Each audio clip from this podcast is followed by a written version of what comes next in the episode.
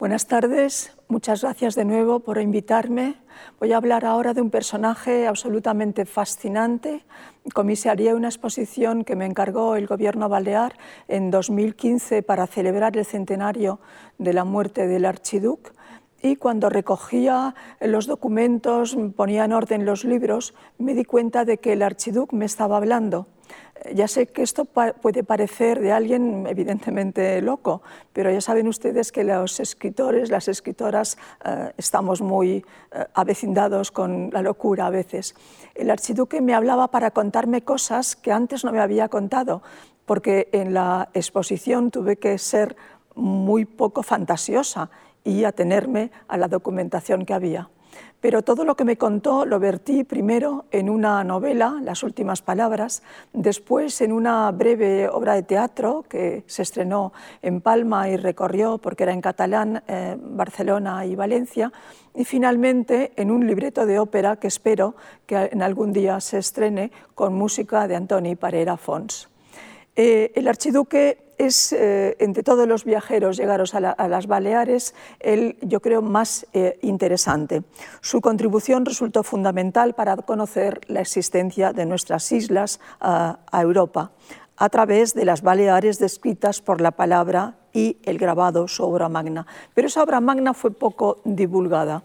Él eh, la imprimió por cuenta suya en Leipzig entre 1869 y 1891 en ediciones novenales y en tiraje escaso. Llegaba a un público eh, pues muy elitista, un público pues, interesado en aspectos mm, de los que el archiduque trataba. Sin embargo, el hecho de que los dos primeros volúmenes fuesen premiados en la Exposición Universal de París en 1878 con la medalla de oro contribuyó a mostrar nuestras islas al mundo y quizá, en cierto modo, a contrarrestar el daño que nos había hecho un invierno en Mallorca de George Sand.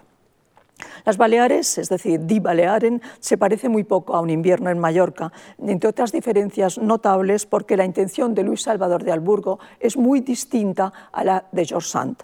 George Sand dice que escribe con odio, más exactamente con hiel. Eh, yo creo que en ese sentido podemos fiarnos de una carta que George Sand eh, escribe en 1839 desde Marsella a una amiga cuando mm, vuelve de Mallorca. Y dice de los mallorquines, me han herido en la parte más sensible de mi corazón, han llenado de alfirizazos un ser que sufría ante mis ojos. No les perdonaré jamás, y si escribo de ellos será con hiel.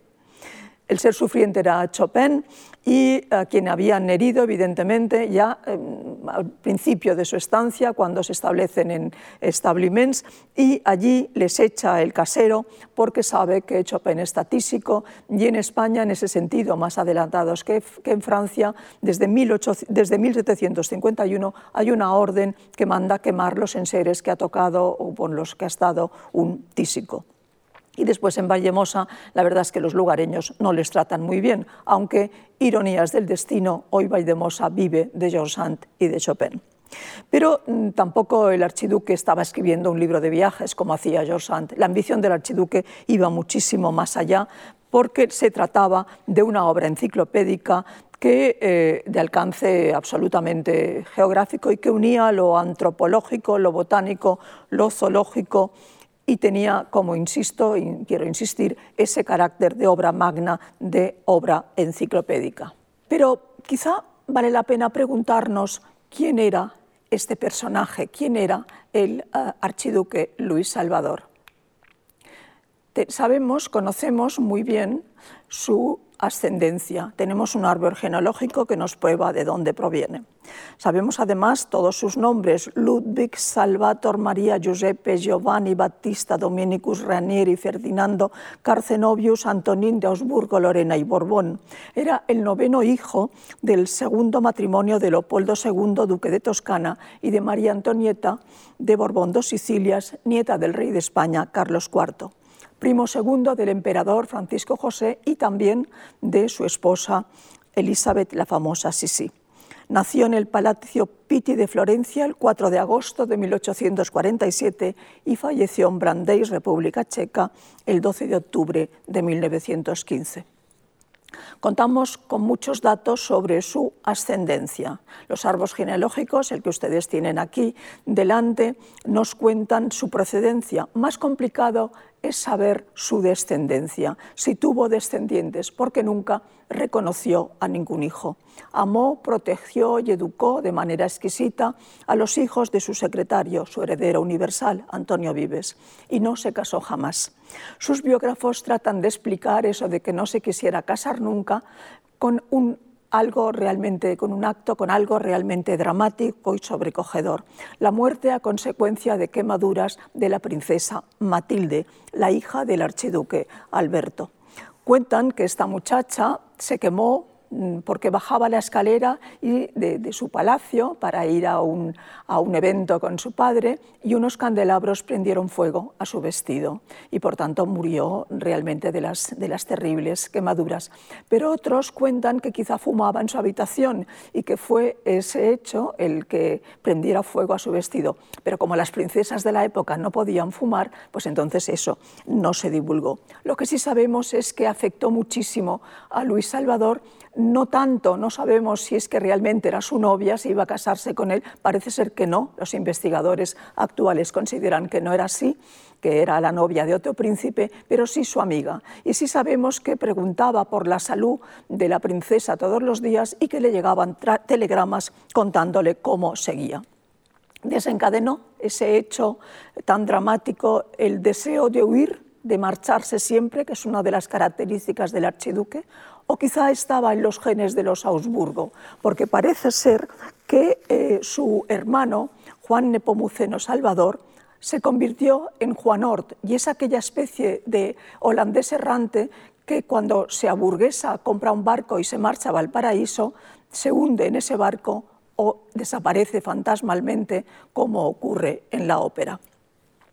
Bien, eh, el exilio de su familia, sabemos que en el año 1859, a raíz de la unificación de Italia, eh, los echan de, la Toscana, él tiene que salir con sus padres y parece ser que ese hecho también realmente eh, motivará ciertos aspectos de su carácter.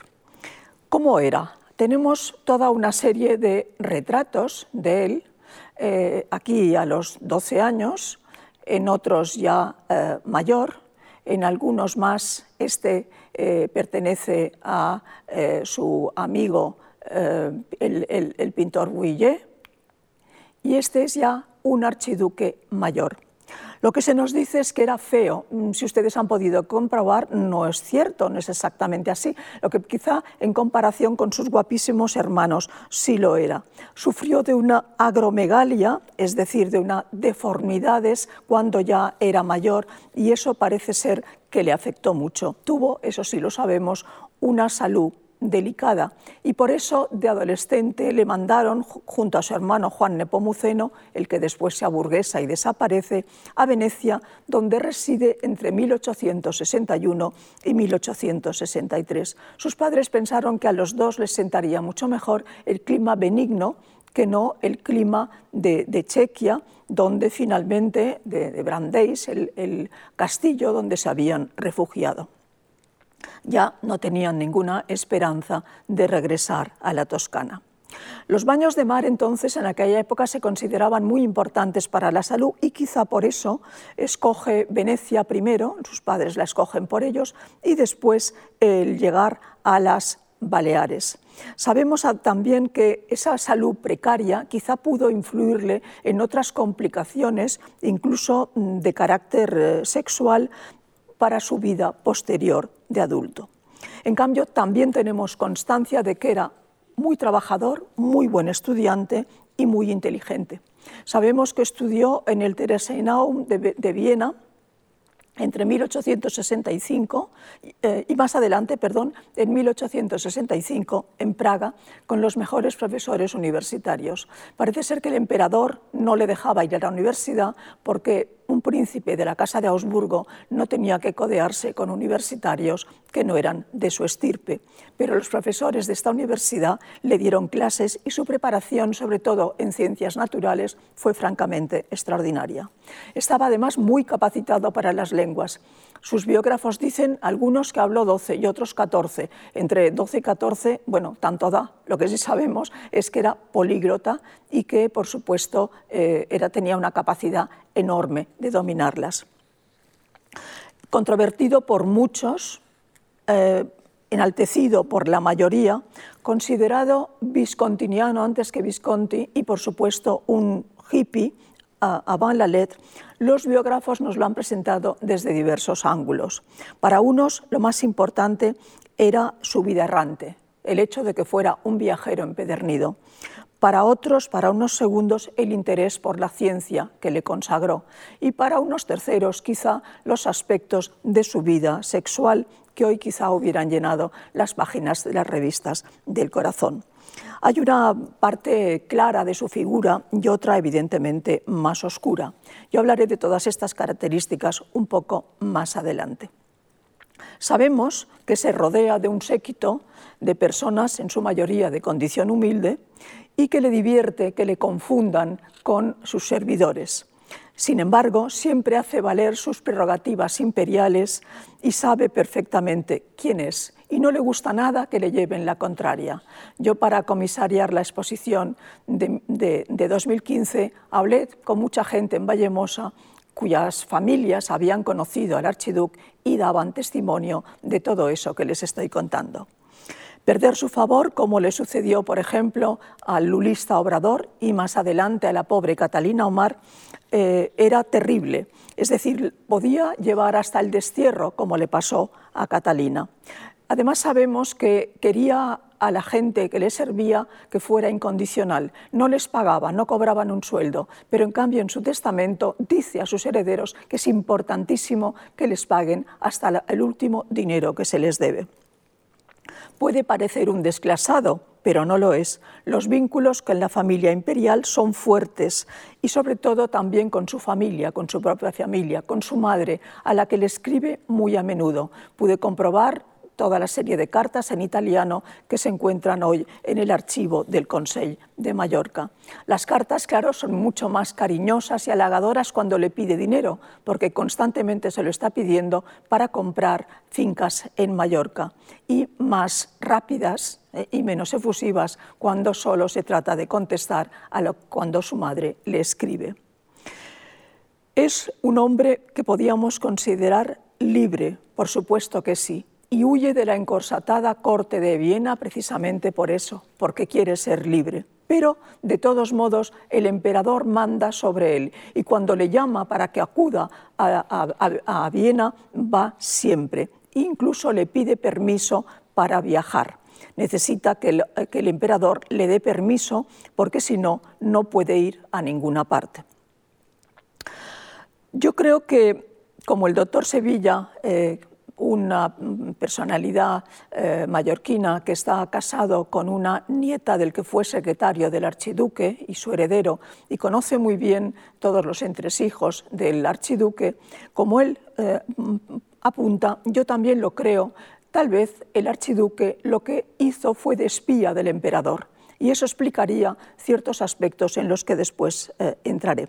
Por ejemplo, cuando compra lugares, los compra siempre cerca de la costa, en Mallorca, en Cindís, en Ramblés, en Alejandría.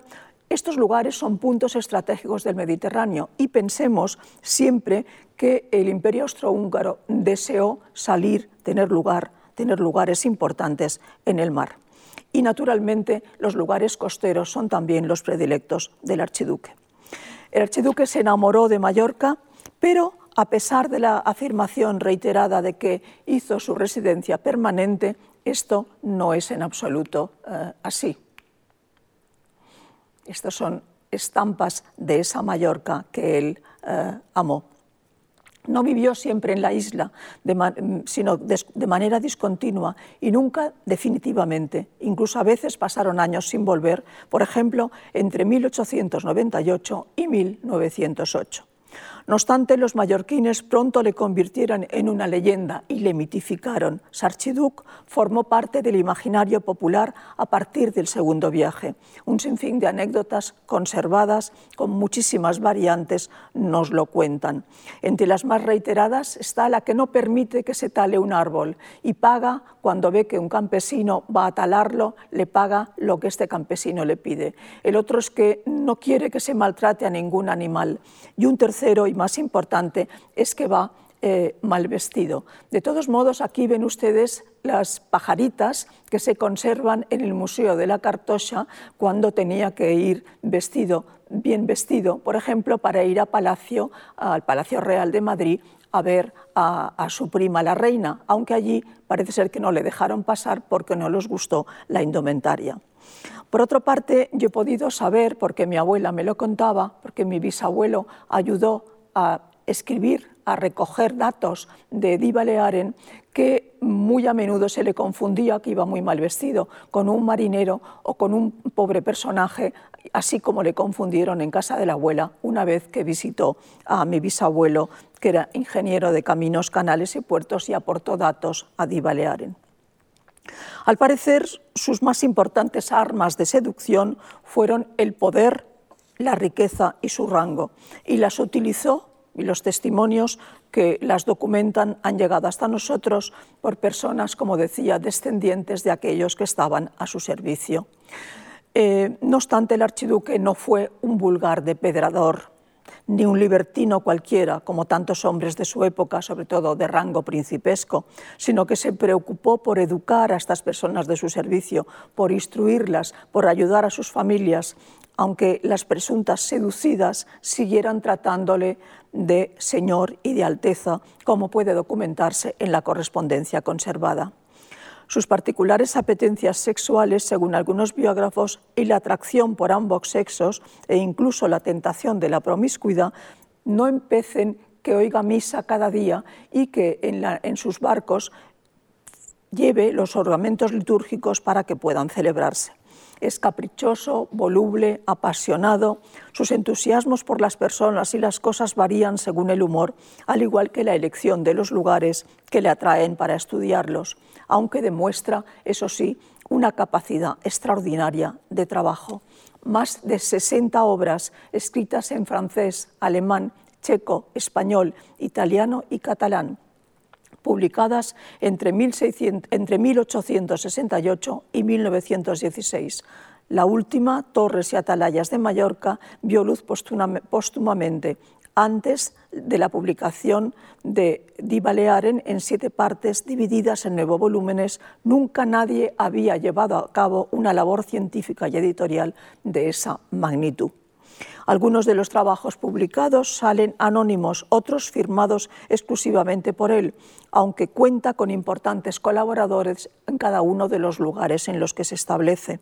Sin ellos no hubiera podido llevar a, cabo ese trabajo. Con frecuencia, las personas cuya ayuda fue fundamental generan solo unas pocas líneas de agradecimiento. No obstante, escoger a los colaboradores de mayor prestigio no deja de ser un mérito incuestionable y aprovechar sus conocimientos para sintetizarlos también. Desvinculada aparentemente de los asuntos políticos, desempeña un papel importante a favor de la paz y forma parte en la representación, en representación del Imperio Austrohúngaro del Comité de Honor del XIX Congreso Universal de la Paz en 1911 y sabemos que protege el pacifismo, por ejemplo, de la Premio Nobel Berta von Stuber. Sus constantes viajes le permiten conocer de primera mano aspectos y circunstancias sociopolíticas y contar con informaciones muy valiosas. Tal vez por eso, en 1914 intenta convencer al archiduque Francisco Fernando, heredero del imperio, que no vaya a Sarajevo, donde morirá a consecuencia de un atentado. Así lo pone de manifiesto el doctor Sevilla en el artículo El archiduque Luis Salvador y la política y también otros estudiosos pensando en que tenía informaciones de primera mano y que conocía aspectos que los demás eh, Augsburgo no conocían. También se le puede llamar un precursor, lo ha hecho eh, Elga Svandinger, de la política de vecindad, lo considera un europeo moderno y así escribe, este pacifista de la Casa de los Augsburgo ya supo ver en el siglo XIX que Europa y el Próximo Oriente y el norte de África, a pesar de su diversidad sorprendente, conforman un espacio cultural común en torno al mar Mediterráneo. Me referiré ahora más extensamente al archiduque viajero que ya les he anunciado.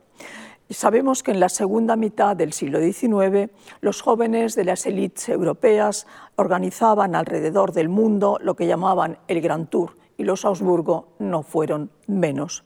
La pregunta que nos hacemos, sobre todo en torno a este ciclo sobre las Baleares, es ¿por qué escogió las Baleares?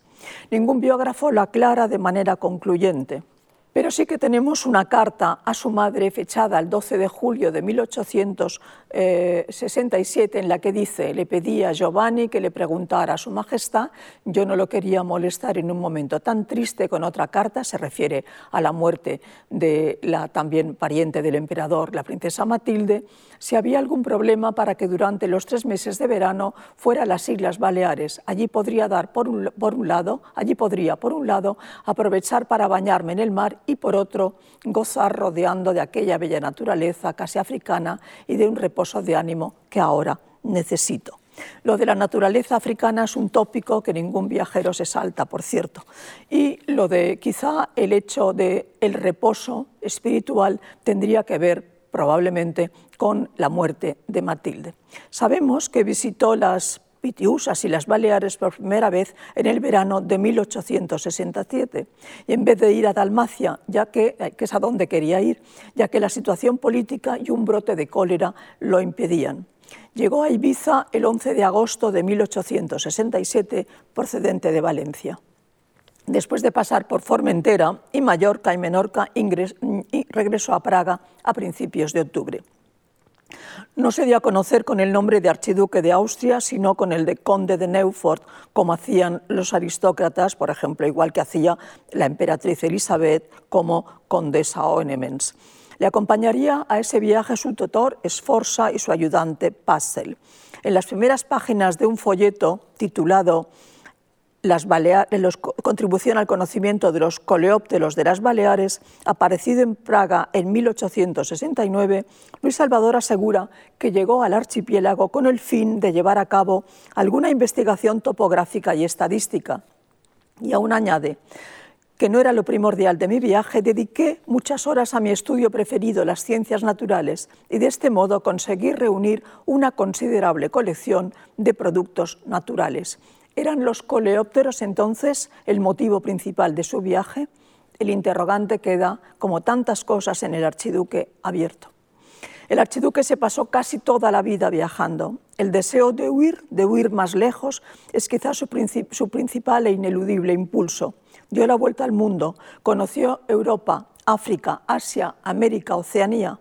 Viajaba por placer para mejorar su salud, como varias veces repite, por motivos científicos o para cumplir con diferentes misiones del emperador como espía. Su conocimiento exhaustivo del Mediterráneo nos permite deducir que todos estos motivos se entremezclan. El archiduque amaba el mar por encima de todo. Al parecer le gustaba mucho más zarpar que llegar a puerto. Sus dos goletas, las Nixes, la Nixe 1 y más adelante esta segunda nixe que está puesta al revés, la ven al fondo ante la isla de Ítaca, según dice el archiduque. Bien, pues en estas dos goletas viajaba con su excéntrica corte, con Vives y los hijos de Vives, a los que consideraba su familia, los maestros de estos, como Obrador, las institutrices y otros personajes. A veces había austriacos, italianos, turcos, franceses, griegos, árabes, mallorquines, por descontado. Una troupe cosmopolita, a veces confundida con un circo ambulante, y otras casi se pensaba que las goletas eran nada menos que el arca de Noé, porque allí se transportaban cabras, monos e incluso se decía que caballos. Cuando el archiduque empieza a viajar, lo hace en transportes públicos. Sabemos que llega a Ibiza desde Valencia en el vapor Jaime II, el mismo que le llevará a Mallorca y en el que conoce a Francisco Manuel de los Herreros, que se va a convertir más adelante en su administrador. No obstante, muy pronto siente la necesidad de tener un barco propio y en una carta a su madre de 9 de noviembre de 1869 le pide si no sería posible comprar un pequeño yate que le sirviese de casa durante los meses que tanto por motivos de estudio como de salud le gusta pasar en el mar. Su deseo se cumple en 1872 en la primera Nixe, que en 1894 se hundirá en el Cabo Caxine, en las costas de Argel. En aquellos momentos su capitán es el mallorquín Rafael Vic. Luis Salvador dedica al naufragio un libro, Naufragio, sueño de una noche de verano, en 1894. Y precisamente en 1894 compra otro yate de segunda mano al príncipe de Leinstein, el Erta, y lo rebautiza con el nombre de Nixe II. Es más grande y mucho más lujoso que el primero. Salvo Brandeis, que heredó de, de las tierras, de sus padres, compró el resto de sus tierras. Eh, siempre estaban muy cerca del mar. Cuando en 1871 regresa a Mallorca, lo que hace es alquilar Can Formiguera, una casa eh, importante de unos nobles mallorquines en la parte, la parte de abajo, donde no habitan ellos, y hace una serie de excursiones. Y lo que más le interesa ver es lo que antes le ha gustado tantísimo, que es precisamente la costa de Tramontana de Mallorca, eh, entre Valdemosa, y de ella. Y allí ha visto lo que antes había sido la Escuela de Lenguas Orientales de Ramón Llull y consigue llamada Trinidad y hoy llamada Miramar. Y consigue precisamente que eh, se la vendan. Aquí tenemos el monasterio de Miramar, es decir, tal como parece ser que eh, el archiduque lo, no, lo restauró. Y entonces es la primera propiedad que tiene en la isla. En Miramar pasó varias temporadas, la restauró con muebles mallorquines y lo hizo recuperar sobre todo la capilla para que pudiera restablecerse el culto, ya que el paso del tiempo la había convertido en una ruina. Al, final, al finalizar la reconstrucción de Miramar, decidió añadir nuevas tierras a sus dominios y empezó por comprar en homenaje a Ramón Llull la fuente de San Ramón y la cueva del mismo nombre, que pertenecían a un hombre de Dellá llamado Caleu. Más adelante adquirió Camparet, Caneura, Canaviela, Caló, Canamagina, pequeñas propiedades que pagó generosamente a sus modestos dueños. Sin embargo, ninguno de estos terrenos lindaba con el mar, algo que obsesionaba al archiduque, que no paró hasta conseguir que el propietario de Son Galserán le vendiese una parte de Monte Bajo que llegaba hasta la costa. Después compró las viñas del camino de Sastaca, que pertenecían también a humildes lugareños, y al gobierno la torre de Satalaya, y más adelante el resto de grandes predios, Son Galserán, Son Marroch, Son Moragues, Son Ferrandell, Son Gual, Son Gallard, Safón Ciguera, Sapadrisa, Can Costa.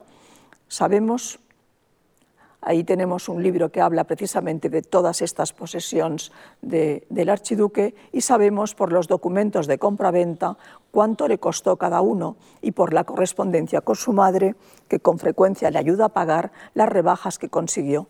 He podido constatar, por ejemplo, según una carta a su madre de 1 de marzo de 1883, que el propietario de Moragues pide 170.000 duros, pero la finca la adquiere el archiduque por 140.000. Él restaura las posesiones, como las llamamos en Mallorca, planta olivos, planta viñas y jardines, hace abrir caminos, ordena construir miradores para que la gente pueda contemplar la belleza que a él tanto le gusta y además incluso edifica nuevas casas como la de Sastaca, que lo hace a la manera de las de Lipari con eh, esta crestería tan significativa. A medida que iba ampliando sus dominios, algo que desde 1871 hasta hace pocos años antes de morir siguió haciendo con el empeño de unificar todas sus tierras, bajo el nombre común de Miramar, como ya he advertido, fue estableciendo con Mallorca y con el grupo de mallorquines de su séquito, en especial con Antonio Vives, su secretario y heredero, unos vínculos muy fuertes. Voy a referirme ahora al eh, archiduque como hombre de ciencia. La formación científica del archiduque fue positivista, de ahí que la comprobación de los datos tomados en directo resultara fundamental, igual que su trabajo de campo. Eh, en las obras dedicadas a las Baleares y, las Pitiusas, igual que en muchas otras, las descripciones precisas sobre botánica y zoología y antropología o geografía iban acompañados de esos dibujos, a menudo, a menudo alguno del propio archiduque, y de fotografías sobre eh, fotografías que después se convertían, se coloreaban, se convertían en grabados. Para ilustrar los textos, por ejemplo, de Menorca, tal vez utilizó las fotografías de Femenías y para los de Mallorca las del fotógrafo Virenque y muchas otras de Vives, que se convirtió en su fotógrafo de cámara. Las ilustraciones a veces son ornamentales, otras completan el texto o la auxilian y en algún caso son más importantes que estos o como mínimo más fiables. Así lo asegura el propio archiduque en el prólogo del primer volumen de Las Baleares. Luis Salvador aplicó desde el inicio de sus trabajos un método contenido en las llamadas tabule, unas encuestas elaboradas por él mismo, bastante amplias, en donde preguntaba toda una serie de aspectos a las personas, a los labriegos, a las personas de la tierra, y dado que no sabían ni leer ni escribir, utilizaba a los secretarios, a los médicos, a los maestros como inestimable eh, ayuda. Suele señalarse que eh, el, archiduque tenía eh, toda una serie de aspectos que constituían, que para él las islas constituían un extraordinario microcosmos mucho mejor que otro lugar para descubrir los vestigios teológicos, botánicos y, y espeleológicos, además por la mitificación que también las islas comportaba. El geógrafo y catedrático Vidal Bendito dice que solo un 30,6 de los trabajos del archiduque están dedicados a la isla, algo que sorprende porque al principio parecía que había muchos más textos dedicados a ellas. El resto, un 55,6, se refiere a otros lugares del Mediterráneo y únicamente un 13,8 de sus trabajos a sitios alejados del mar aunque el archiduque, probablemente influido por la moda europea de los museos etnológicos, crea en 1888 el Museo Agrícola Balear en Moragues con la intención de ofrecer a los forasteros una visión general de los productos de la isla. La parte más interesante era la etnográfica, donde se exhibían trajes y objetos típicos de los isleños. Luis Salvador trató de que la gente de los mallorquines aportasen materiales para la exposición al fondo que él quería que ello quedara como un recuerdo de un tiempo desaparecido. Las cualidades científicas del archiduque también fueron valoradas por los expertos y, muchos, y muchas sociedades importantes, sobre todo la de geografía, le hacen socio honorario y también lo fue, también fue presidente honorario del décimo Congreso Internacional de Geógrafos que tuvo lugar en Roma en 1910. Incluso ahora eh, la obra sobre Menorca, según eh, el eh, catedrático Tomás Vidal Bendito, se considera que no ha sido superada. Sus dotes de observador le acostumbraron a la contemplación de la naturaleza que le inspiró también diversos textos literarios, no solo científicos. A una pequeña parte de la voluminosa obra del archiduque puede ser calificada de literaria. Algunos de estos textos están escritos en catalán y el más interesante por su tono lírico es Somnis d'estius randamar, Sueños de estío ante el mar, fruto de la contemplación de la costa norte de Mallorca. Entre los de lengua alemana destacaré, desde el punto de vista literario, el que dedica a Catalina Omar, publicado en 1905 en Praga, y también Canciones de los Árboles de 1914, una de sus últimas aportaciones en la que de manera poética describe el murmullo del viento entre los árboles de su jardín de Ramles. Además, como folclorista se interesó por la literatura popular y la consideró consideró que era muy necesario recopilar tanto las canciones como las narraciones, hasta las, hasta las que él eh, las compila. Por ejemplo, se antecede en un año a las compilaciones de Mosén Antonio Alcover sobre las llamadas rondallas mallorquinas. También impulsó la renacenza, la recuperación de la lengua literaria mallorquina. Los escritores mallorquines se sintieron halagados, puesto que para conmemorar el, sexto centenario de la Fundación Luliana los convoca a Miramar y allí acuden todos para recitar sus versos. El archiduque estuvo interesadísimo por la figura de Ramón Llull, seducido especialmente por el libro de amigo llamado por encima de los demás y restauró la capilla de la Trinidad, en donde hizo erigir además allí también un oratorio de estilo neorrománico con una primera piedra traída desde Bujía, donde la tradición cuenta que Llull sufrió martirio. Patrocinó y editó los estudios sobre el filósofo mallorquín y se relacionó con los lulistas como Jerónimo Rosselló y Mateo Obrador y solicitó a Mosencinto Verdaguer que escribiese un poema sobre el Beato, como podemos leer en una carta fechada en Miramar el 24 de enero.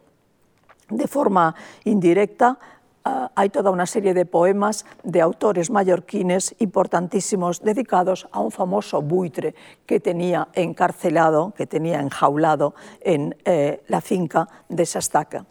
Su figura generó además varias biografías, diversos textos literarios, Darío, Rusiñol, Bouillet, Wood, Stuart Boyd, Azorín, Verne, Unamuno, Oliver, Pla, Codet, entre otros muchos, y pasó a las novelas de Gobert, Mario Verdaguer, Villalonga, Jané Malina y quien esto les está contando. El archiduque recibió además en tierras de Miramar a las personalidades más importantes del mundo científico y literario de la época y con esa intención para atraer a los viajeros escribió Lo que sé de Miramar y más adelante Lugares notables de Miramar refiriéndose a lo que hay que ver el itinerario propuesto por Luis Salvador da comienzo en la hostería que mandó construir en Cama da Pilla o Cana Magina, hoy el Hotel Continental, en la que cualquiera podía pernoctar gratis durante tres noches. La lista de visitantes a las tierras del archiduque fue realmente extensa. Entre los científicos cabe destacar a dos personalidades. El primero es Eduard Martel, eh, padre de la espeleología moderna, que llegó a Mallorca en 1896, atraído por las noticias que le dio sobre las cuevas de Manacor otro huésped del archiduque, el escritor y dibujante Gastón Bouillet, que había visitado Mallorca y Menorca en 1888. Martel exploró por encargo del archiduque la cueva del Drac y descubrió nuevas salas y un gran lago entre los subterráneos, uno de los más extensos del mundo, conocido como Lago Martel, antes bautizado con el nombre de Miramar.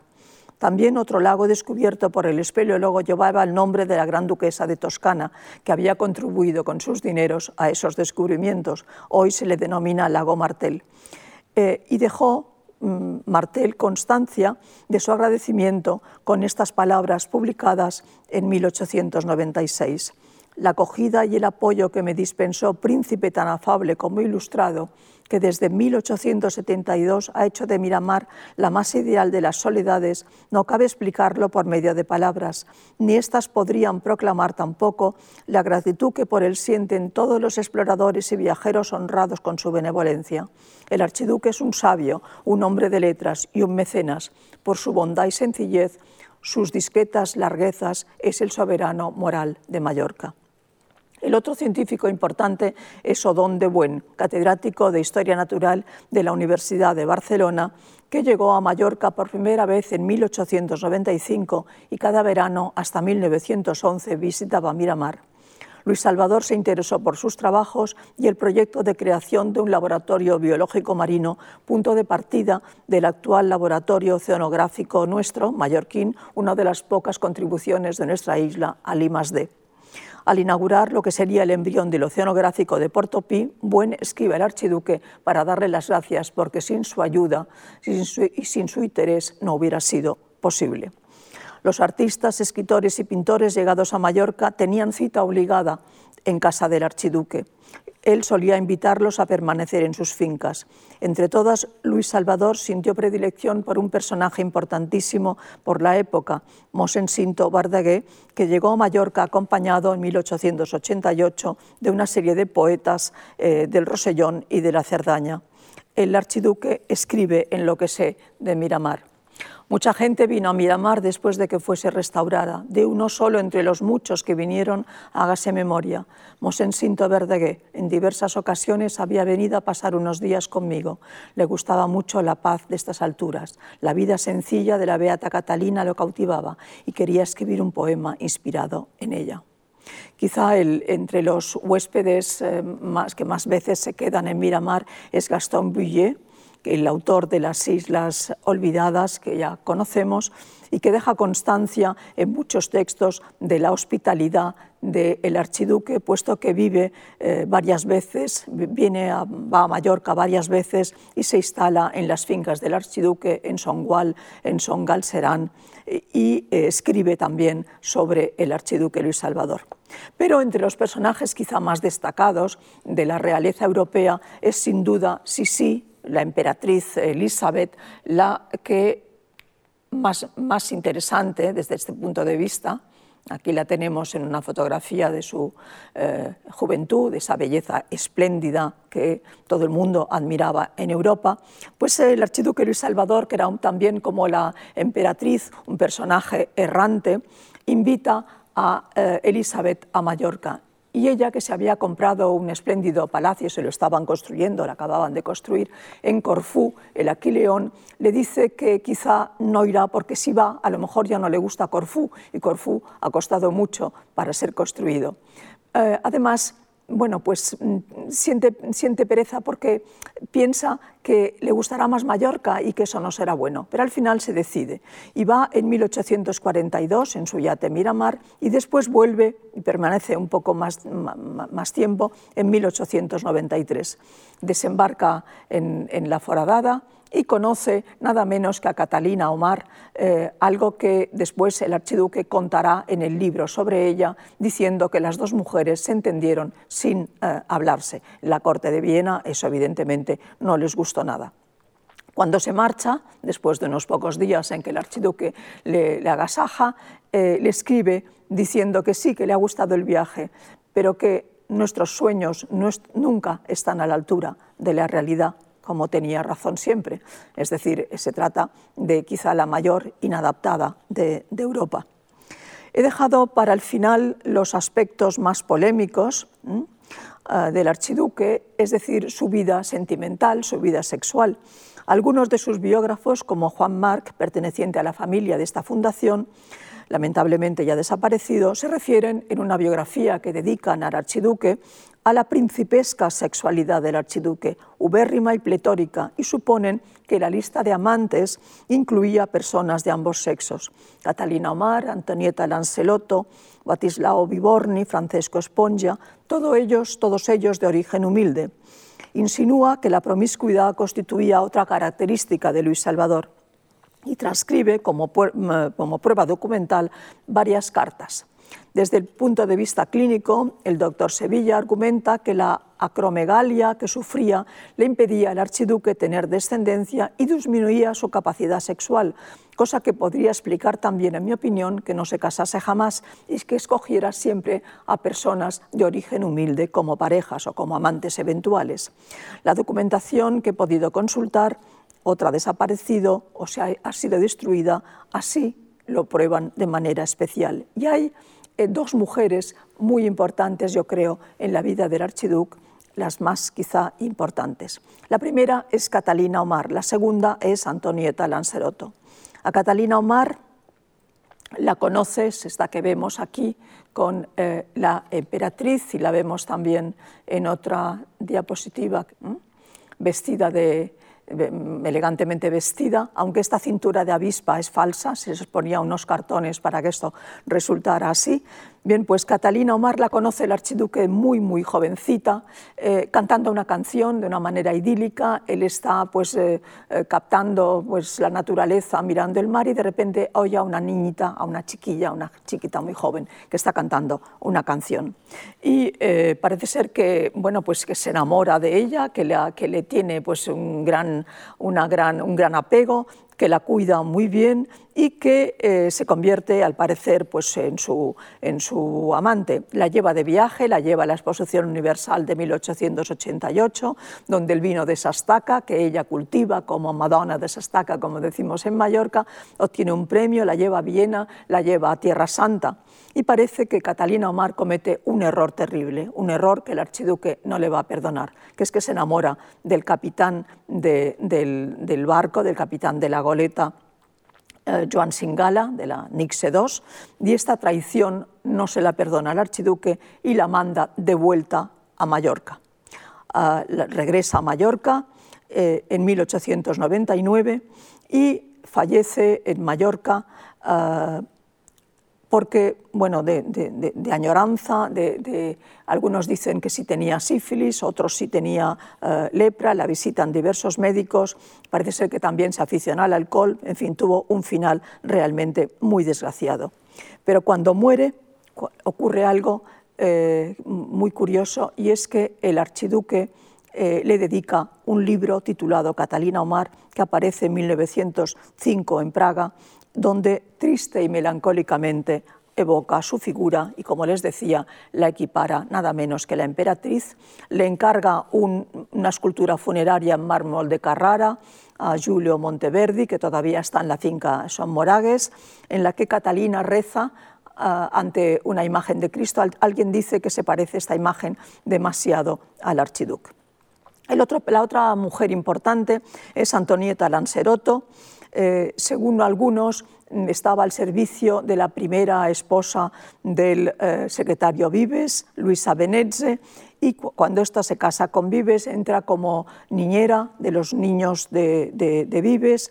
Eh, no sabemos que no le inspira ningún libro como Catalina, pero sí le dedica el último de sus libros publicados, o uno de los últimos, Canciones de los Árboles, y todos los años, por su santo, le regala una joya en forma de corazón, que yo he podido ver, puesto que sus descendientes, los descendientes de Antonita Lanceroto, las conservan.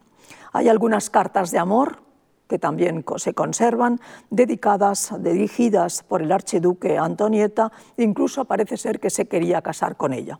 Pero ella no se casa con el archiduque, se casa con el marinero Bartolomé Calafat, que está también al servicio del archiduque y tiene con ella dos hijas.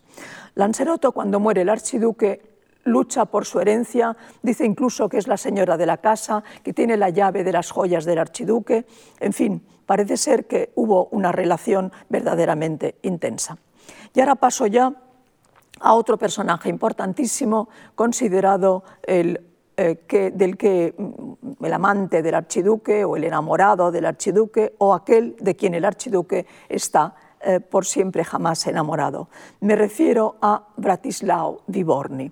Bratislao Viborni nace en Kuntenberg en 1853, es un poco más joven que el, que el archiduque, que ha nacido en el año 1847, y el archiduque lo conoce en Praga, donde en apariencia estaba estudiando, era muy guapo, era muy simpático, era muy afectuoso, y parece ser que Luis Salvador se enamora de él. Como secretario le acompaña en sus viajes y muere a consecuencia de una insolación en la fonda Barnils en Palma el 25 de julio de 1877 mientras el archiduque se encuentra fuera. Se muere porque, de una insolación porque parece ser que va desde eh, la finca de Miramar o desde Sastaca, depende si toma una barca, como a mí me gusta pensar, o si va andando mm, y se muere de insolación porque tanto andando desde, aquella, desde aquel lugar hasta Palma como yendo en barca, eh, pues el sol del mes de julio es realmente terrible y sabemos por los médicos que es la insolación la que le lleva a la tumba. El archiduque tiene un disgusto terrible, se encierra en una habitación, dicen que, bueno, que se vuelve loco de tristeza y lo que hace es que la Nixe, que está anclada en Portopí, en Palma, se, lleve, se, tiña de negro, se organice una, unas exequias en la catedral como nunca se habían visto, haya un cortejo fúnebre realmente enorme y eh, el cadáver de Viborni se, devuelva a Trieste para ser enterrado en el cementerio de Gutenberg eh, junto a los restos de su familia. El archiduque ordena erigirle un monumento funerario importantísimo, ahí lo tenemos, se puede, se puede observar todavía en Miramar, pueden ustedes viajar hasta allí y verlo, es un eh, monumento encargado al escultor funerario más importante, Tantardini, y eh, eh, el guapísimo Viborni está esperando al ángel de la resurrección para llegar hasta el cielo. también le dedica el archiduque al querido Viborni que siempre fue un consejero recto y un ejemplo de virtud y un amigo sincero, como le dice a su madre, contándole que está muerto de tristeza y desesperado, también le dedica Una flor del país de oro o Los ángeles de California, otro de los libros que el archiduque escribe. Y por último, citaré a otro personaje, a un amigo del, del archiduque, un personaje fundamental para él, que es Antonio Vives Colón, que fue el secretario perpetuo del archiduque, al que deja toda su fortuna cuando muere y cuyos hijos eh, son, en cierto modo, educados por el archiduque, con un, eh, dedicándoles como si fueran eh, príncipes, dedicándoles una educación esmerada y exquisita. Antonio Vives entra al servicio del archiduque con 17 años. De una manera muy curiosa, el archiduque en su primer viaje se ha perdido por la zona de Dellá, y entonces pregunta, perdón, en su segundo viaje, no en el primero, se ha perdido por la zona de Della y entonces pregunta a los campesinos que se encuentra cómo puede regresar a Miramar. Y como mm, el archiduque todavía no entiende el mallorquín, ni los mallorquines, ninguna de las lenguas que habla el archiduque, eh, pues no le pueden contestar. Y de repente aparece un chico, guapo, alto, que eh, le contesta al archiduque en una lengua que los dos conocen, el latín, porque él ha sido o es todavía seminarista. Eh, a partir de este momento se va a convertir en el secretario, se casa dos veces por indicación, la primera del archiduque, en Venecia en 1877 con Luisa Venezze, hija del conde Venezze, con la que tuvo tres hijos, Luis Salvador, Gigi, Luisa Magdalena, Gigeta y Luis Antonio Gino. Y tras la muerte de su primera mujer, se casa de nuevo en 1896 con eh, Aina Ripoll, con la que tiene otra hija, Luisa Magdalena Luigina. Todos los hijos de Vives se llamaban Luis o Luisa de primer nombre, en honor a su Alteza, a quien llamaban familiarmente Teoto. Vives, cuya figura muchas veces se, casi diríamos que se magnetiza con la del archiduque, le sobrevive tres años, quizá todavía sin saber que el archiduque lo ha nombrado heredero universal. Muere también en Brandeis, eh, donde se había trasladado con la corte archiducal cuando el emperador le manda al archiduque salir de Mallorca y volver a sus tierras. Bien, eh, quizá tendríamos mm, algún momento mm, rápido para hacer referencia a otro personaje importante que es Erwin Huber, eh, que entra también como secretario del príncipe y que eh, había trabajado como, como, impresor y que imprime, eh, con, con, el impresor que imprime las obras de Luis Salvador, y el hecho de que corrigiese con enorme minuciosidad las pruebas de imprenta e interpretara perfectamente la letra del archiduque, que era muy enrevesada, hace que se convierta en su secretario también y eh, viaja a bordo de la Nietzsche muchas veces, acompaña al archiduque y después le conoceremos, muere mucho más tarde que el, que el archiduque, en 1963 en Mallorca, establecido definitivamente en Mallorca, y se convierte en un acuarelista eh, interesante cuyas acuarelas han ilustrado, como sabemos, algunos de los libros sobre Mallorca. Bien, podríamos, podríamos eh, referirnos, tenemos muchísimos más datos para ofrecer sobre, sobre el archiduque, pero quizá es más interesante que vayamos recapitulando qué es lo que nos ofrece su legado. Y mm, se puede decir que son tantas cosas, pero yo voy a mm, referirme justamente a diez. En primer lugar, eh, como estudioso nos ha dejado una obra fundamental sobre las Islas Baleares que nadie antes que él fue capaz de llevar a cabo y que mantiene su vigencia en muchísimos aspectos. Fue también, como número dos, el primero en recopilar las narraciones populares, las rondallas mallorquines, mallorquinas e interesarse por las costumbres locales. Creó el primer museo etnográfico de las islas para dejar constancia de todo lo que se pierde tal como le gustaba manifestar. Aprendió nuestra lengua, el catalán de Mallorca, el mallorquín, y escribió en esa lengua Somnis d'estiu randamà y lo que sé de Miramar. La consideró una lengua de cultura, ayudó a los hombres y mujeres de la Renascença en sus, en sus tareas de reivindicar a Ramón Llull. Número 5. El archiduque no solo compraba posesión, sino que las restauraba y las reconstruía y levantaba miradores y eh, hermoseaba los parajes para que todo el mundo los pudiera eh, observar. S'estaca.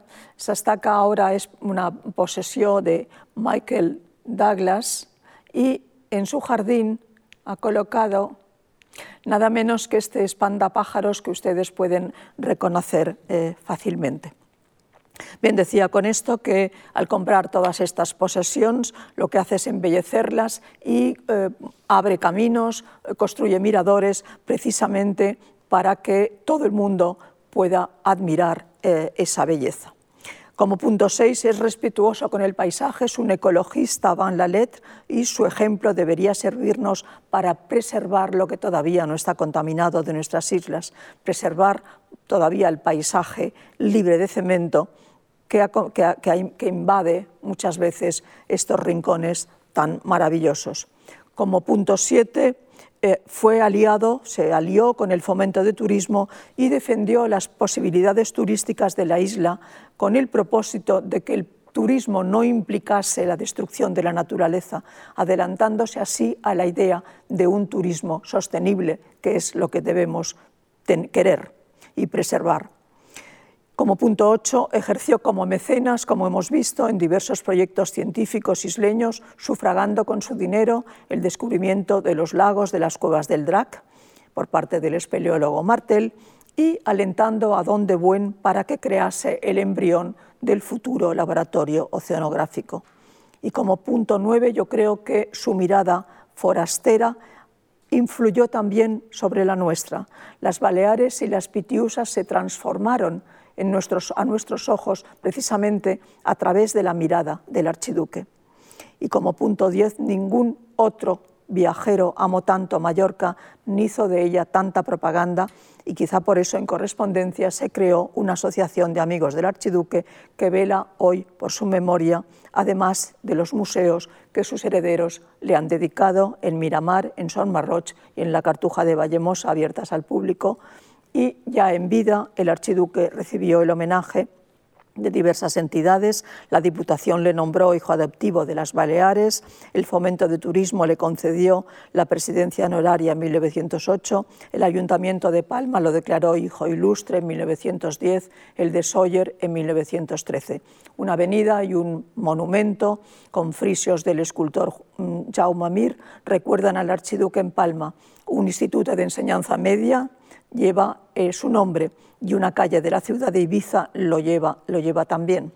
En Valdemosa un busto del escultor Horacio de Guía y una calle y además la reproducción del Yatenix en el Centro Cultural Costa Nord le rinden homenaje. En Dellá, la parte de la carretera que cruza el pueblo se llama también Archiduque Luis Salvador. Otros lugares de la isla, como Binisalem, asimismo le han dedicado calles. Diversas rutas de Mallorca y Menorca llevan igualmente su nombre la aportación del archiduque yo creo que fue definitiva para que, pese a los años transcurridos desde su muerte, se declarara la Serra de Tramuntana mallorquina patrimonio de la humanidad. Yo creo que, en efecto, nadie hizo más por Mallorca. Muchas gracias.